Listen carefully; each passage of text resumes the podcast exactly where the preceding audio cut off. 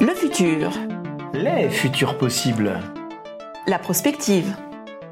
Une porte ouverte vers les futurs. Quel futur pour la consommation, les marques et le marketing? Nous sommes à un point de bascule sur les sujets tech et RSE. Posons-nous. Prenons le temps d'imaginer le futur, les futurs de vos marchés, de vos marques et du marketing. Allez, embarquez en notre compagnie pour une analyse prospective des mondes possibles de la consommation et des marques à travers le prisme de la science-fiction. Un podcast animé par Marina, notre experte en pop culture et tendance fiction. Allez, attachez vos ceintures, décollage imminent vers le futur. Et surtout, faites-nous part de vos impressions sur ce voyage à travers l'espace et le temps. Chers auditeurs, chères auditrices, je suis ravie de vous retrouver pour la deuxième partie de ce podcast consacré au futur de la mobilité. Nous retrouvons nos deux experts présents lors du premier épisode. Tout d'abord, Emmanuel Bro, auteur de science-fiction et du livre que nous commentons aujourd'hui, Walter Kurtz était à pied. Bonjour Emmanuel. Bonjour. Et Isabelle Rio-Lopez, notre experte mobilité chez Kantar Insight. Bonjour Isabelle. Bonjour Marina. Dans ce podcast sur les tendances de la mobilité à travers le prisme de la science-fiction, nous discutons entre autres de mobilité douce et plus durable, de la cohabitation entre piétons et voitures, du métavers et des théories sur ce que sera la mobilité de demain. Téléportation dans ce monde qui est déjà presque le nôtre. Isabelle, alors la pandémie a fait que nos comportements ont changé. Euh, nous sommes prêts à aller moins loin, plus lentement, alors, est-ce qu'un nouveau citoyen est né, doté cette fois d'une conscience environnementale et sociétale, qui le pousse à vivre une mobilité partagée à travers l'usage, le covoiturage, comme vous le disiez tout à l'heure Et euh, quelle catégorie de consommateurs est concernée? Alors oui, bien entendu, on en a parlé un petit peu tout à l'heure déjà. Il y a une, volonté claire des Français d'adopter, euh, d'adapter leur comportement, je dirais, pour réduire leur impact environnemental. Euh, ça n'est pas toujours euh, facile, hein, comme je le disais tout, à l'heure, du fait de contraintes ou, de solutions de mobilité qui n'existent pas. Mais si on regarde par exemple euh, l'usage de la voiture, ils sont 53% à nous dire aujourd'hui qu'ils souhaitent à l'avenir réduire leur déplacement en voiture pour limiter leur empreinte carbone. Donc il y a une vraie volonté effectivement de, euh, si je peux éviter finalement, ou si j'ai une autre alternative pour un trajet précis, euh, peut-être ne pas forcément prendre ma voiture. Donc comme je le disais, la voiture reste effectivement euh, un objet important, nécessaire, un peu magique, et en même temps l'idée c'est de pouvoir la faire vivre au sein d'autres solutions de mobilité. Et là, effectivement, euh, on a parlé de covoiturage, donc voilà, d'autres types aussi de solutions basées sur la voiture. Et, si vous me le permettez, je ne peux pas m'empêcher à nouveau de, faire la référence avec la métaphore qu'Emmanuel a utilisée dans son livre, euh, puisque finalement, euh, dans le livre, on a finalement une aspiration initiale, hein, si j'ai bien interprété, qui est, de devenir une roue, hein, puisque finalement les, roues sont, entre guillemets les, les, mieux placées dans cette société. Euh, alors que les pieds sont un peu plus marginalisés, risquent même de se faire écraser à tout moment. Donc il y a vraiment cette notion de, guerre entre les pieds et les roues. Et finalement, cette pandémie que nous avons vécue et, la crise euh, climatique actuelle, c'est un peu comme un retournement de l'histoire, hein, finalement. C'est comme si les, pieds, finalement, euh, deviennent au final plus nobles que les roues, et, l'aspiration à, redevenir pied, euh, finalement, voilà, si, on, si, on, voulait un petit peu faire le parallèle, on, pourrait le faire comme ça. En tout cas, c'est ce que ça m'a inspiré, puisqu'aujourd'hui, effectivement, on est dans une société où la voiture, pour le coup, est, est stigmatisée dans sa, dans sa perception d'engin pollueur et, et, doit à terme être électrique ou partagée. C'est un petit peu l'injonction qui se, qui se présente à nous pour la voiture de demain. Alors c'est vrai, et tout à coup, ça me fait penser au silence euh, lors du premier confinement, lorsqu'on n'avait pas le droit de se déplacer et qu'on avait le droit par contre de sortir et de marcher un kilomètre. Il y avait un silence dans les rues. Euh, et aussi, enfin, on entendait le chant des oiseaux. On, et je crois que certaines personnes ont vu des renards entrer dans la ville. Euh, et on n'entendait plus rien. Et tout à coup, la pollution a disparu, mais très très rapidement. Donc effectivement, tout à coup, le silence est devenu noble et tout à coup, le fait de se déplacer à pied, même dans ce petit rayon d'un kilomètre, c'est ce que vous disiez, euh, tout à coup, les comportements ont changé et on était fiers d'être pieds, on avait le sentiment d'avoir changé la société. Ça apparaît dans les romans post-apocalyptiques aussi, le silence. Cette notion de silence est très développée. Euh, il y a eu la fin du monde, et là, euh, c'est le silence. Et donc il y a quelque chose de, alors évidemment, de, flippant, parce que c'est la fin du monde, euh, mais le silence est énormément développé dans Je suis une légende, par exemple, où la personne se retrouve à New York un peu toute seule. voilà, et plein plein d'autres films. c'est voilà, c'est une sorte de, un moment de quiétude avant évidemment les gros problèmes puisque la fin du monde est arrivée. Mais on a eu tous le sentiment d'être une légende, justement, ou d'habiter un monde étrange, une ville étrange, euh, désertée de, ses voitures. On avait l'impression que les zombies allaient apparaître, mais non. Abordons maintenant la troisième thématique, c'est-à-dire comment faire cohabiter piétons et voitures. Alors Emmanuel, dans votre livre, Walter Course était à pied. L'opposition entre conducteurs et piétons est violente, sanglante, voire barbare. Pour illustrer mon propos, voici un extrait lu par Babette Lucie.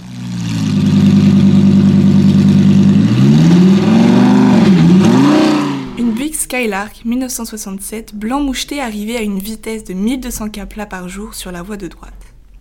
Elle passait avant la jeune femme, qui entamait la dernière partie de sa traversée sans aucune conscience du danger.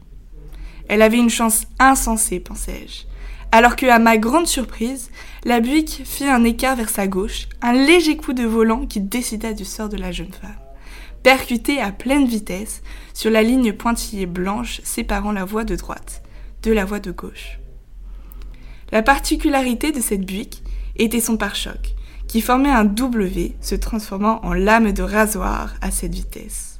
Le choc se produisit juste au-dessus de sa hanche. Le corps de la pauvre enfant fut tranché net en deux parties distinctes. Son buste fit le saut d'ange au-dessus de la voie de droite et roula sur la bande d'arrêt d'urgence à quelques mètres du champ aveugle. Ses entrailles éclaboussèrent la chaussée d'une pluie disparate rouge pâle, tandis que ses jambes passèrent sous les roues de la Buick dans une étreinte morbide. La foule ne se calma pas, bien au contraire.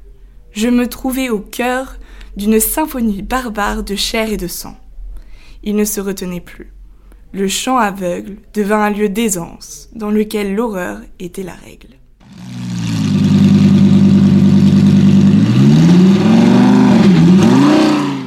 D'écouter un extrait de Walter Kurtz C'était à pied, représentatif de la violence de cet affrontement piéton-voiture. D'où vous êtes venu cette, cette, représentation de la violence et de l'opposition entre piétons et conducteurs Il y a du vécu là-dedans? Non, pas trop, j'espère pas. Euh, oui, oui, c'est vrai que euh, la personne écrasée est fondue dans la route, elle rejoint la route. Il y a presque quelque chose de mystique euh, et d'assez violent. ce qui m'intéressait, c'était d'opposer, à travers l'opposition piéton-conducteur, opposer l'homme progrès, protégé par son habitacle et sa bonne conscience, et l'homme tradition qui est à pied et qui est protégé par ses traditions et sa religion. alors je retiens ce qu'a dit Isabelle, euh, c'est intéressant parce qu'on est tous traversés par ces deux tendances. Donc ça peut être deux sociétés opposées, mais ça peut être aussi nous-mêmes séparés en deux, en deux tendances. Euh, voilà, je trouve ça pas mal comme, comme interprétation, on ne l'avait jamais sorti, mais j'aime beaucoup. Euh, voilà, donc ces deux créatures qui sont en tout cas difficilement réconciliables, moi ce que je note, c'est que l'homme moderne revient quelque peu en arrière. alors Isabelle a donné des chiffres, je, vois que 63% des gens veulent, ralentir l'utilisation de véhicules. Euh, et il y a plus de 20 points au niveau de la marche. Et euh, ça se voit dans la ville, c'est-à-dire que le vélo, la marche, euh, se réapproprie l'espace. L'espace, même physiquement parlant, gagne sur l'espace consacré à la voiture. et c'est intéressant, et, je vais citer un autre, un autre roman qui est Demain les chiens, un roman de Clifford Simac, qui est sorti en 1952. Tout ça, c'est la même, vous voyez, hein, c'est la même période. Hein. Tous ces romans, ça fonde un peu la science-fiction moderne. et c'est un truc très intéressant, et ça peut permettre euh, de réconcilier euh, deux formes de société qui sont a priori réconciliables. C'est un roman, je ne vais pas vous le raconter, ça raconte la prise de pouvoir par les chiens sur les hommes. Et donc c'est euh, raconté par nos lointains successeurs canins qui racontent comment ils ont pris le pouvoir. Mais je ne rentre pas dans le détail, mais au tout début du roman, il y a une nouvelle mobilité qui est inventée, qui est un hélicoptère individuel. Chacun peut avoir son hélicoptère et qui peut joindre à tout moment un endroit sur la Terre en quelques minutes. Et paradoxalement, ça provoque l'abandon des villes. Paradoxalement, les hommes vont s'isoler, ils vont aller dans des maisons de campagne, parce que très facilement ils peuvent joindre de toute façon leurs voisins ou aller à l'autre bout de la Terre. Et paradoxalement, ça, ça, permet un retour à l'immobilité, un retour à une certaine lenteur. Et c'est peut-être là où on tient euh, quelque chose, euh, une clé en tout cas, c'est de dire voilà, on veut essayer d'aller de plus en plus vite, mais non pas pour continuer la course folle, mais plutôt pour ralentir. Je vais à la montagne, je vais à la campagne, je vais euh, en ville et je ralentis. Et j'utilise des moyens de transport qui vont très vite, mais c'est pour ralentir, c'est pour être en harmonie avec mon environnement. Parfait, donc merci beaucoup et merci pour ce reminder de Demain les chiens. je dois dire que je l'ai lu il y a une vingtaine d'années, donc il faut que je le relise. Euh, alors Isabelle, dans les études sur la mobilité, l'opposition piéton-conducteur n'existe pas sur le même plan. Est-ce que vous pouvez partager des exemples de cohabitation réussie à travers de récentes études? Alors effectivement, j'ai envie de commencer par dire que, comme je le disais tout à l'heure, finalement, on aspire sans doute à être à la fois pied et roue. Et au final, on est tour à tour, dans la vraie vie, piéton, conducteur, passagers, usagers de services de, services de mobilité partagée, et on le sera sans doute de plus en plus avec le développement de la multimodalité, notamment dans les villes, hein, dans les grandes villes. Et donc finalement, cet enjeu de cohabitation dont vous parlez entre, du coup, je vais, voilà, l'opposition, je dirais, piéton-conducteur, c'est plutôt quand on parle de mobilité, un contexte de cohabitation des différents modes, notamment quand on parle de l'espace urbain. Euh, et Emmanuel disait à juste titre effectivement qu'on voit bien les, les, espaces dédiés à la voiture versus les autres modes, les piétons, etc., changer et bouger dans le temps. Et on voit que finalement, cette cohabitation, elle n'est pas forcément évidente, et c'est un enjeu pour l'organisation des villes, de la mobilité, de l'espace. Et, le vote des Parisiens il y a deux semaines concernant les, trottinettes partagées sont, un bon exemple, en fait, montre cette difficulté de cohabiter en sécurité des différents modes. Et, du coup, ça ne fait pas toujours l'unanimité. Euh, alors, c'est un sujet complexe et je crois que dans tous les cas, la réflexion doit être celle de, l'écosystème. Je parlais tout à l'heure effectivement d'acteurs de, la mobilité qui ensemble essayent de réfléchir aux, solutions de demain. Et c'est vrai que cette notion d'écosystème, je trouve qu'elle s'applique aussi euh, aux solutions de mobilité. Et finalement, au centre de cet écosystème, pour moi, il, y aura toujours la voiture. En tout cas, pour l'instant, on n'a encore rien inventé, je dirais, de, de, mieux pour, en termes de maillage, de flexibilité, euh, de liberté. Je me permets, euh, Isabelle, euh, la, voiture dans la science-fiction, de toute façon, elle est toujours là, en fait. Quel que soit le roman, mm-hmm. elle vole, elle, elle, elle, elle, est, elle utilise plein de carburants différents, elle parle, on le disait tout à l'heure, elle est intelligente, elle est mauvaise, elle est gentille, bref, mais ça reste la voiture. Elle est amphibie. Elle est amphibie, exact, mais ça reste, ça reste un thème euh, universel. Exactement. Et, du coup, dans la, dans la mobilité du quotidien, c'est la même chose finalement. La, la, la, voiture reste au centre de, de, cet écosystème. Et du coup, de mon point de vue, l'enjeu, ça va être vraiment de véritablement d'aller développer les offres là où il y a des manques finalement. Hein, euh, c'est-à-dire que pas forcément multiplier les offres au même endroit où, on voit qu'une cohabitation n'est pas toujours évidente, alors il en faut, il faut un bon maillage, mais la priorité c'est vraiment d'aller là où il y a des manques, euh, en se basant sur l'analyse des besoins des citoyens, sur les infrastructures disponibles, euh, et, effectivement cela suppose aussi d'adapter les solutions et les infrastructures en fonction de cela. Et là on sait que c'est quelque chose de, complexe, hein. il y a d'énormes différences d'investissement et de planification entre les différents modes de mobilité. Euh, pour vous donner un exemple, restructurer ou lancer un réseau de lignes de transport en commun se fait probablement à l'échelle d'une décennie, alors que la mise à disposition d'un système de covoiturage, d'autopartage ou une flotte de micromobilité euh, va se faire en quelques mois. Donc il y a vraiment derrière toute cette question de cohabitation, euh, effectivement, la question de la planification. Et c'est une tâche complexe qui aujourd'hui fait partie de la feuille de route des acteurs de la mobilité, très clairement. Ouais. C'est fascinant de voir euh, cette multimodalité dont vous parlez depuis le début de ce, de ce podcast et de voir comment faire cohabiter euh, tous ces acteurs de la mobilité. C'est fascinant.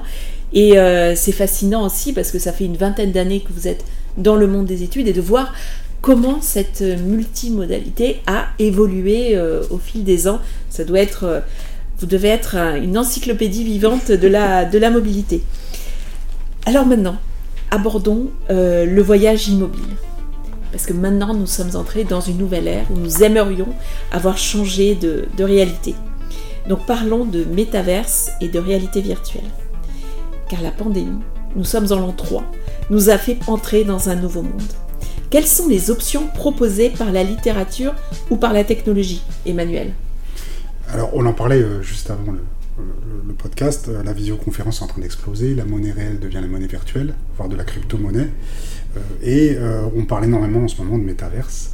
Et je voulais absolument en parler parce que c'est une manière de voyager, le métaverse. Hein. on, va sur la montagne, on va à la mer, on, combat des, créatures diverses et variées, mais avec un casque et assis sur le canapé. Euh, alors, ce terme, c'est un terme que, pour préparer ce podcast, j'ai découvert ça d'ailleurs, qui a été inventé par un auteur de science-fiction qui s'appelle Neil Stephenson. Euh, il, a fait pas mal, pas mal d'ouvrages assez, connus. Euh, l'ouvrage là dans lequel il, a, il invente ce terme, c'est Snow Effect, et c'est un bel exemple d'influence de la science-fiction dans la réalité, si tant est qu'on peut parler de réalité avec le métaverse, qui va faire des émules, à n'en pas douter. Alors, comme toute invention, il y a des excès, il y a des arnaques, il y a il y a des bides, mais euh, c'est quelque chose qui émergera euh, dans deux ans, dans cinq ans, dans dix ans. C'est quelque chose qui fera, euh, qui fera des émules. alors on crée des mondes, on voyage en pensant, on rencontre virtuellement d'autres avatars, et les nouvelles technologies y aident mieux que bien, hein, pour le meilleur ou, pour le pire.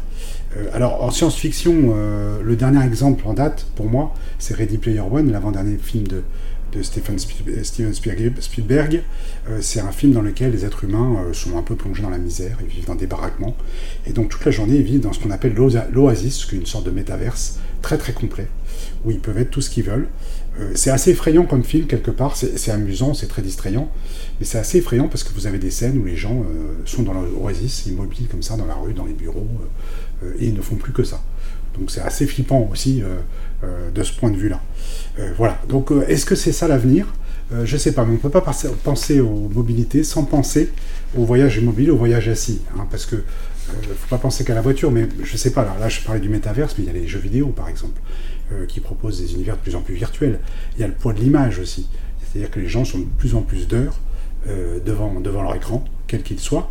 Et donc ça, on ne peut pas penser la mobilité sans penser à ce voyage immobile, à ce voyage assis dans le canapé. Il y a quelque chose de poétique et de, fascinant et d'effrayant en fait à ça.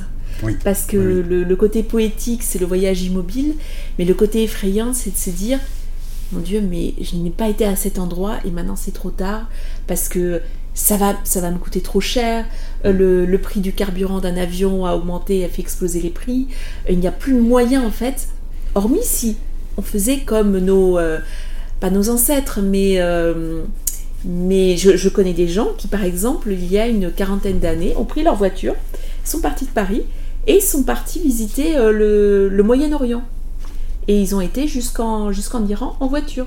À l'époque, on prenait euh, six semaines de, congé et on allait explorer le monde. Il y a toujours des gens qui le font, mais est-ce que maintenant on est prêt à sortir de notre mode, de confort? Parce que l'avion nous a rapprochés euh, à l'époque du Concorde, on était tout proche de New York. Et puis tout à coup, suite à l'accident, euh, c'est pas pour rien que le Concorde a été euh, arrêté, mais tout à coup on s'est retrouvé bloqué et on n'était plus aussi proche de New York. On ne peut plus aller maintenant aussi facilement ailleurs. Hmm. Donc ce voyage immobile, il fascine. Et en même temps, quand on se voit face à un écran, ça fait peur. Parce qu'on se dit, mon Dieu, je suis bloqué. Et euh, c'est un paradis artificiel. Oui, ça peut être même un formidable échec, quelque part, de de se réfugier dans la réalité virtuelle. Euh, un échec parce qu'on n'arrive plus à rencontrer l'autre. Mm. ça peut être vu comme ça. Après, il y a d'autres aspects qui sont très intéressants, bien sûr. Mais, voilà, c'est très ambivalent. Alors Isabelle, je me tourne maintenant vers vous. Est-ce que euh, le métavers ou la réalité virtuelle entre le champ de vos études Cantar Alors oui, en effet, c'est vrai que chez Cantar, on s'est assez vite emparé du sujet euh, du métaverse, notamment dans l'univers du luxe.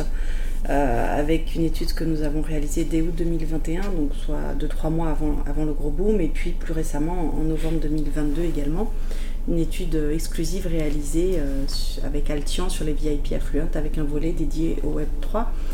Euh, mais j'ai envie de...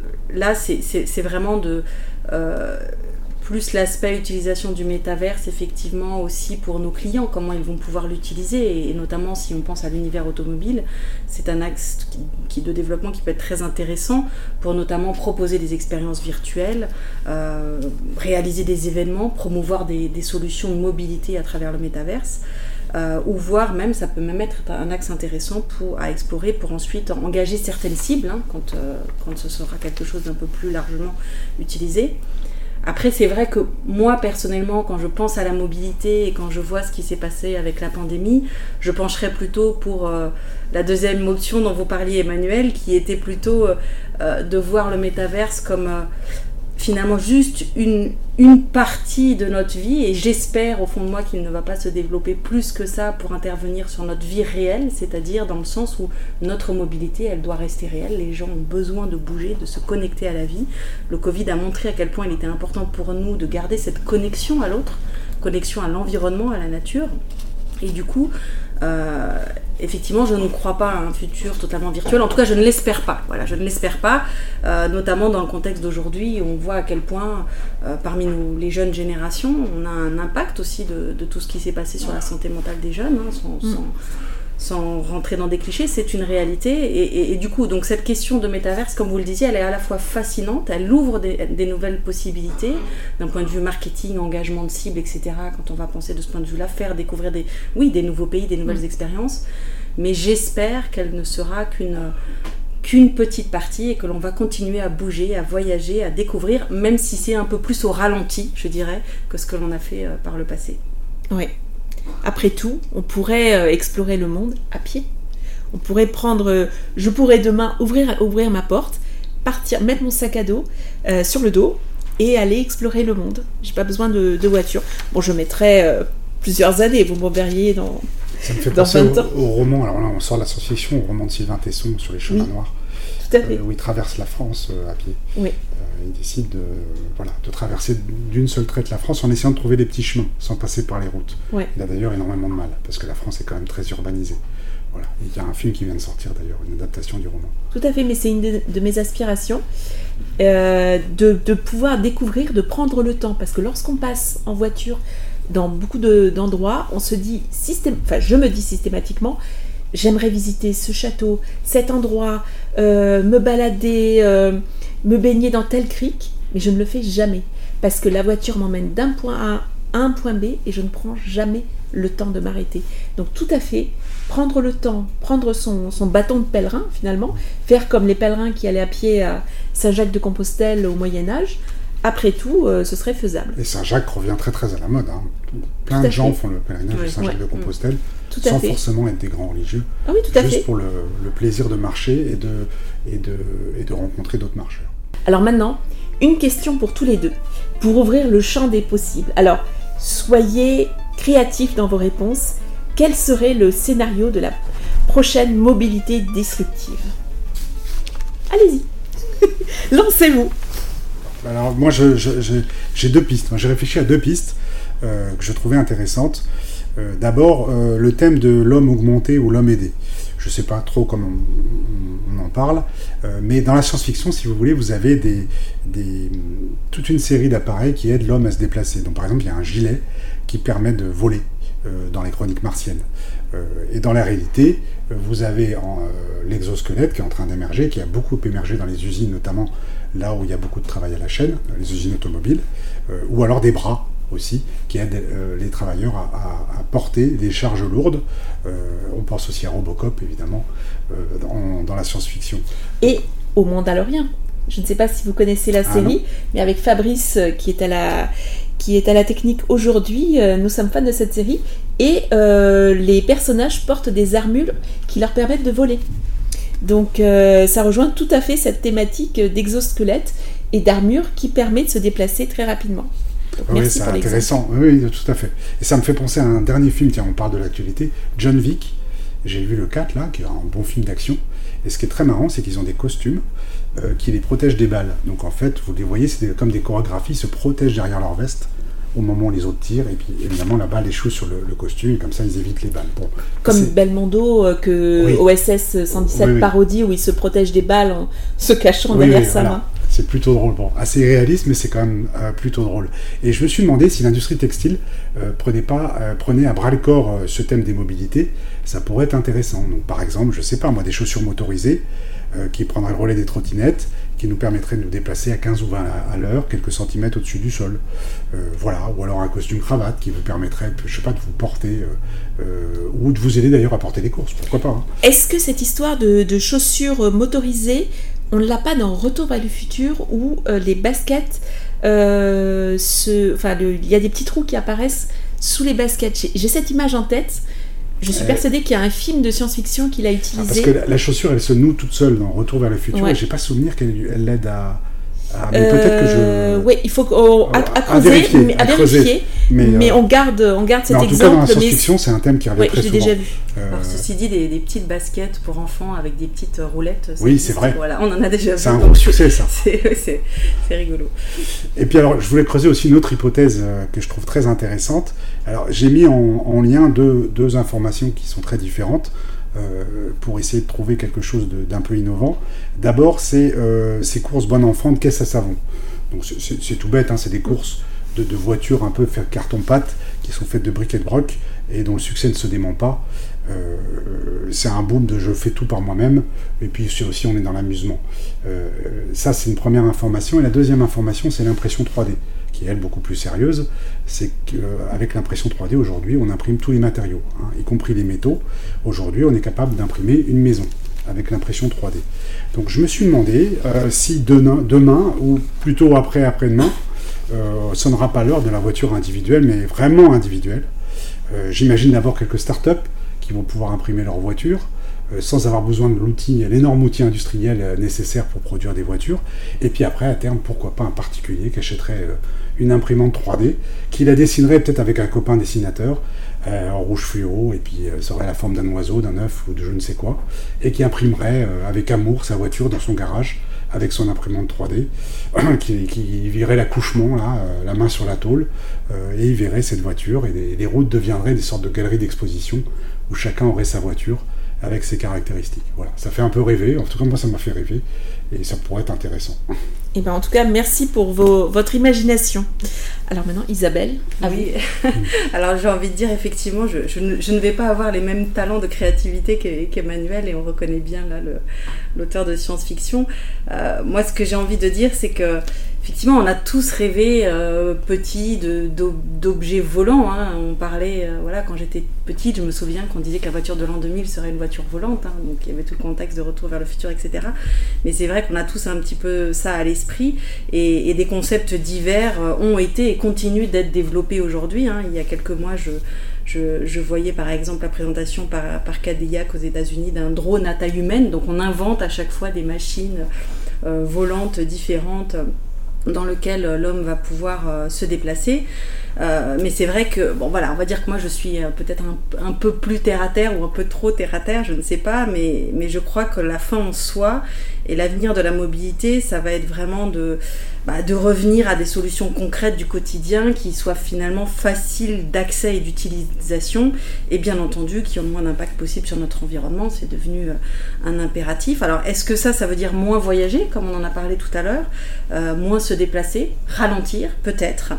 Euh, à mon avis, il y a certainement un vrai champ d'investigation sur la question de, l'énergie autoproduite et, et l'exemple d'Emmanuel de ce point de vue-là sur euh, la partie textile où l'homme augmenté est, vraiment euh, une piste intéressante. Mais finalement, je me dis aujourd'hui, est-ce que la vraie disruption dans le contexte où on est aujourd'hui, ce ne serait pas d'arriver à offrir aux générations futures la possibilité justement de continuer à découvrir ce monde, parce que c'est ça l'enjeu aujourd'hui, avec un minimum d'impact et un maximum de préservation de notre environnement. Alors bien entendu, c'est une grande phrase et, c'est entre guillemets facile à dire. L'enjeu derrière, c'est l'enjeu de, bah, créer, d'innover, euh, d'inventer. Euh, et, nous sommes riches d'in- d'innovateurs et de créateurs en- France et dans le monde, mais je crois que c'est c'est vraiment ça l'enjeu, c'est assurer euh, aux générations futures la possibilité de continuer à, à se déplacer et à découvrir euh, ce beau monde dans lequel nous vivons. Mais j'aime beaucoup votre, votre réalisme, Isabelle, dans le, désir de mobilité. Euh, il faut avoir les pieds sur terre aussi, c'est le le dire. hein. Le, le fait que nous vivons dans un nouveau monde, avec une mobilité différente qui a évolué, parce que vous m'aviez parlé euh, lors de la préparation de ce podcast de scénarios qui avaient été élaborés avant que le, Covid n'arrive et que nous entrions dans cette nouvelle ère. Donc euh, la mobilité se réinvente tout le temps. Mais comme vous l'avez dit tout à l'heure, il n'y a pas de planète B. Euh, il, faut faire, il faut y faire attention. Il faut trouver d'autres modes d'énergie. Alors, est-ce que ce sera euh, les, pots de banane, comme dans Retour à le futur, pour remplacer le nucléaire? Est-ce que ce sera l'eau de mer? Est-ce que nous n'allons nous déplacer que dans un petit périmètre? Mais est-ce que nous ne risquons pas de, ne passer notre vie qu'à rêver au voyage de, des célèbres explorateurs? Est-ce que ce n'est pas l'occasion de découvrir autre chose? Par exemple, vous parliez de Sylvain Tesson, qui n'est pas un auteur de science-fiction bien sûr, mais qui explore la France autrement. Donc découvrir en fait une autre mobilité et, je pense que nous ne sommes qu'au début de cette nouvelle mobilité et il y a autre chose à découvrir. Et chacun maintenant peut découvrir et développer sa propre mobilité dans le respect du développement durable, de penser à la planète, aux autres, euh, et de le faire tous ensemble. Mais écoutez, c'est parfait, de beaux projets. Et euh, voilà, il ne me reste plus qu'à vous remercier d'avoir participé à ce podcast. Si vous avez, chers auditeurs, chères auditrices, si vous avez des questions euh, pour nos intervenants Emmanuel ou Isabelle, n'hésitez pas à soit laisser un commentaire sur la plateforme sur laquelle vous écoutez euh, ce podcast ou à me les envoyer.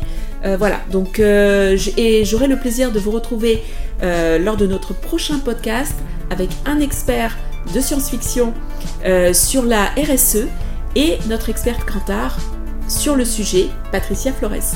Je vous souhaite à tous une très bonne journée et euh, tout le meilleur. À bientôt. Merci, Merci. à bientôt. bientôt. Au cours de ce podcast, nous avons diffusé des extraits des bandes son de 2001 l'Odyssée de l'espace, Also sprach Zarathustra de Richard Strauss, Retour vers le futur d'Alan Silvestri, Superman de John Williams, nous avons également diffusé des bruits de la téléportation de Star Trek et lu un extrait du livre d'Emmanuel Bro, Walter Kurtz était à pied, publié aux éditions Mnemos.